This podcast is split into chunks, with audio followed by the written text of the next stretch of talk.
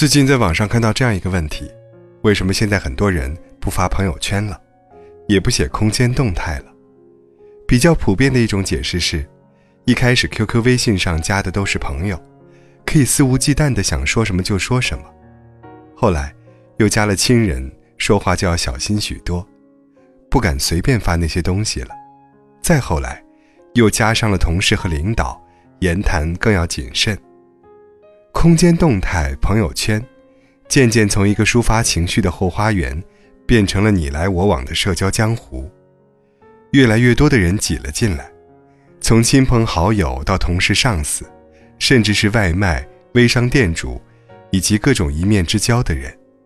即使大部分人是你熟识的，却未必是可以交心的。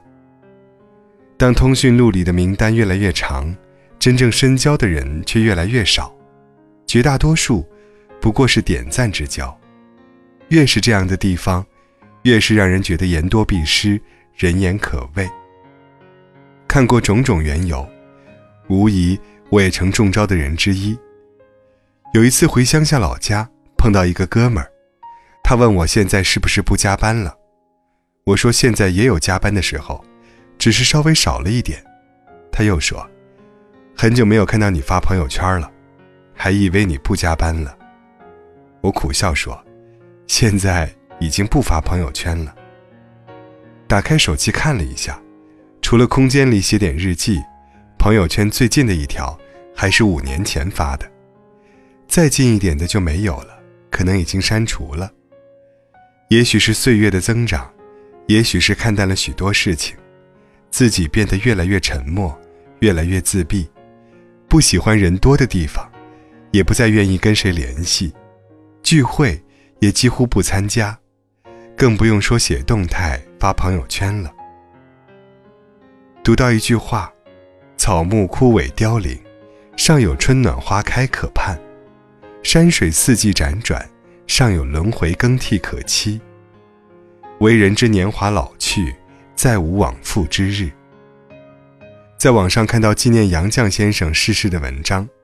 一百零五岁，对于大部分人来说，已经算是很长寿了，可以说是可望而不可及。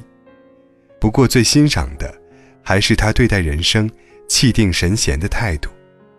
无论是生活中的淡泊，还是生命中的从容。回望历史长河，在人类还脱离不了躯体之前，人生毕竟太短。待到归去之时，一世浮华。也会随之消散而去。